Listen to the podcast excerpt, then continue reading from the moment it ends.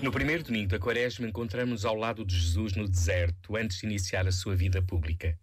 Aí entendemos como é fundamental escolher o rumo, as opções fundamentais do nosso viver.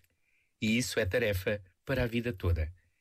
Assim diz Papa Francisco na sua mensagem para a Quaresma.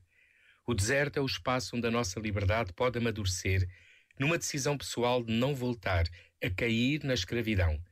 Na Quaresma encontramos novos critérios de juízo e uma comunidade com a qual avançar por um caminho nunca percorrido. No deserto, que é também o mundo, levanta o Papa esta pergunta: Por que é que, tendo uma humanidade chegada ao limiar da fraternidade universal e a níveis de progresso científico, técnico, cultural e jurídico, capazes de garantir a todos a dignidade, tateia ainda na escuridão das desigualdades e dos conflitos? Que escolhas andamos a fazer? Este momento está disponível em podcast no site e na app